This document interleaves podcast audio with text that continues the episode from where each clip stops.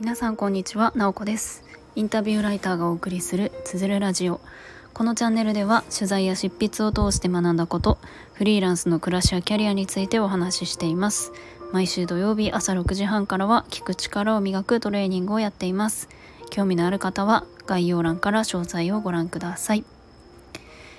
えー、皆さんは自分の配信、まあ、もしあのスタイフとかで音声配信をしている方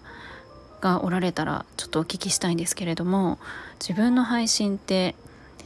あの聞いたことがありますか、まあ、日常的に自分の配信をちゃんと聞き返してから配信をしている方もいると思いますし特に聞き返しはせずにもう撮ったら即配信みたいな方もおられると思います。で私はですねどちらかと言わなくても後者の方であのあんまり自分の配信をこうチェックして配信というよりかは収録してそのまま配信してしまうという感じです、まあ、ただですねこの前ちょっと自分の配信を聞き返してみたんですね。まああのそれは初めてではないので、まあ、たまに聞き返したりもするのでまああの特別、まあ、ここれが自分の配信だなみたいな感じで聞いてたんですけどちょっと遡ってそのスタイフを始めた当初の配信を聞いてみたんです本当にあの1回目だったりとかちょっと10回目20回目ぐらいのも聞いてみたんですけれどもあのびっくりしたんですけれども全然違うんですよね。というのも最初の方ってやっぱり緊張しているのかなんか若干あの頑張って声を高くしている感じというかなんかよくあの女性なんかだと電話に出る時にちょっとワントーン上がったりとかしますよねなんかそんな感じであ頑張って声出してるなみたいな感じの配信がしばらく続いておりました。まあ、それがいつからか割とあの普段の感じにあ多分あの力を抜いて話せるようになってきたんだなっていう感じがしています。まあ、なので自分の配信ってなかなかうまくいかないなっていう風に感じてる方が多いんじゃない多いかもしれないんですけれどもこうやっているうちに確実に変化していっているんだなっていうのをあの初期の配信を聞いて感じましたなので皆さんも、まあ、もちろん始めたばかりの方もおられると思うんですけれどもあの地道に続けていくともう数ヶ月1年2年とやっていくと確実に配信はうまくなっていくと思います。ということですということでですね今日のテーマが、まあ、ちょっと冒頭の話と近い感じになるかもしれません。あの音声配信のコツみたいなところでお話をしたいと思います。まあ、最初の話はあの声のトーンとかの喋り方みたいな話だったんですけれどもなかなか喋るのってこう難しいですよね。まあ、プレゼンだったりもそうですけれどもあの人に何かを説明する時もちろん音声配信とかでもなかなかうまくあの端的に伝えるのが難しいなみたいな風にまあ私は結構感じていて全然自分がしゃべるのうまいっていう風には感じていないんですけれども、まあ、私があの普段やっている仕事で人の話を聞くっていうこともあの一つあるんですね。まあ、それはインタビューライターをしているので、えー、インタビューをする時に相手の話を聞きます。でまあ私がやるのは基本的にこうあの聞く方がメインでたくさん喋るっていう言葉ないんですけれどもやっぱりあの音源というか録音をして聞き返して文字起こしをしてそこから記事にしていくっていう流れをしているのでたくさんの方の喋っている音源を聞いているんですね。でその中であの話が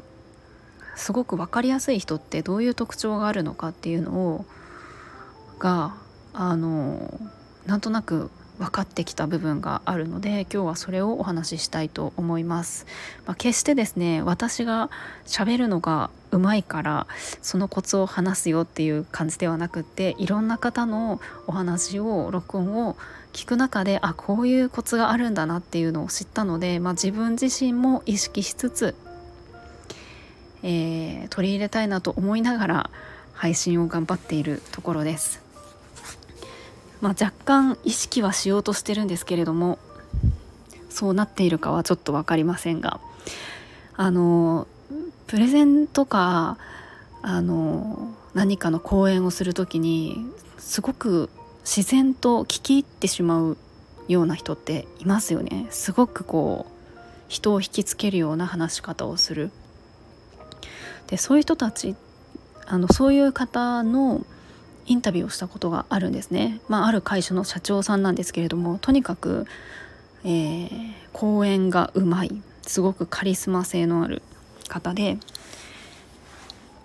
音源を聞いた時に確実に、えー、これまで話を聞いた方と違うところがあったんですね。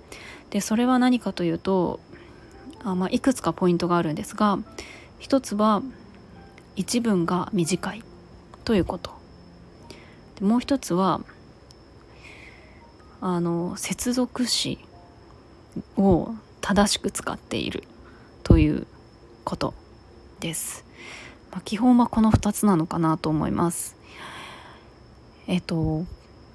書いてある文章ってもちろん接続詞がおかしくならないように書いてありますしあとはいろんな記事とかってそんなに一文が長々と書いてあることってないですよね読みにくいですよね。でもあの口頭で喋っている言葉って割とこの2つが結構できていなかったりするんですね。すごくこう一文が長くなってしまって、まあ、っていうのも人って喋りながら考えながら喋っているのでどうしても長くなってしまうものなんですよね。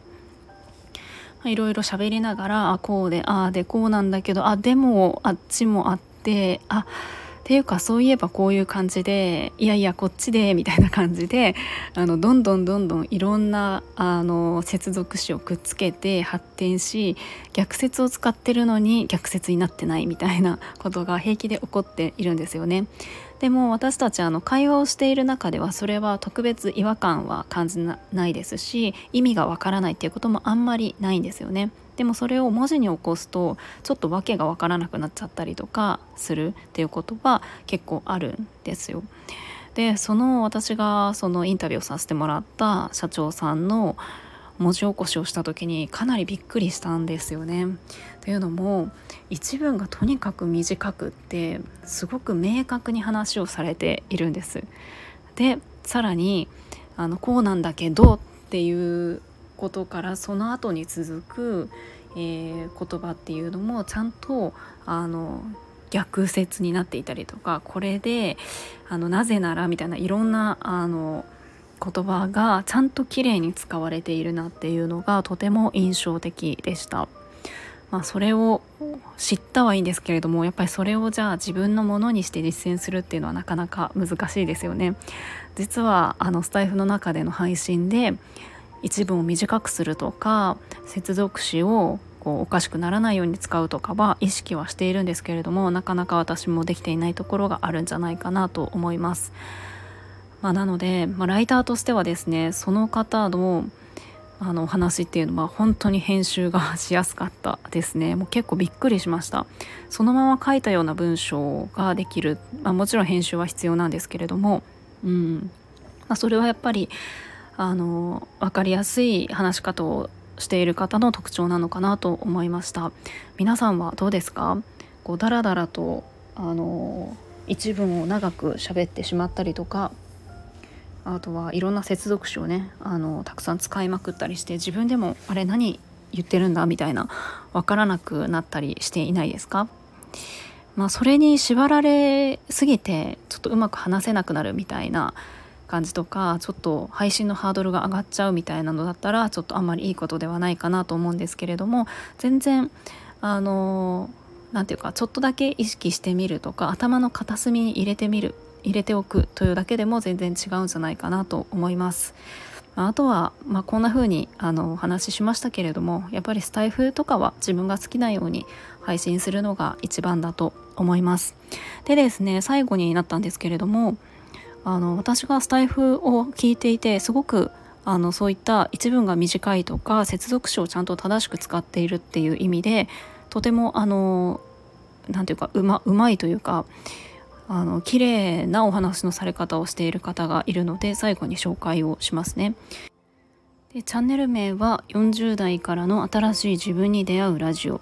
で千夏さんという方が配信をされております。まあお話がうまいのも当たり前なんですけれどもこの千夏さんは元アナウンサーなんですよね。なので話し方がうまいだけではなくって本当に声が綺麗なんです。なので本当に配信の仕方としてすごく勉強になるなと思っていて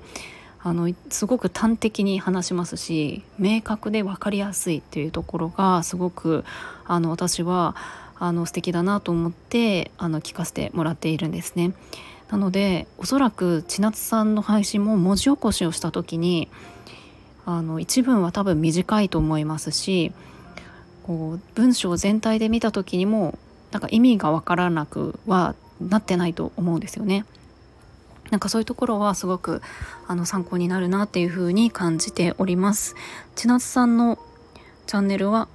概要欄にリンクを貼っておきますのでよかったら皆さんあの聞いてみてください。あこんな風に話すと分かりやすいんだなっていうのがすごくあの勉強になるんじゃないかなと思います。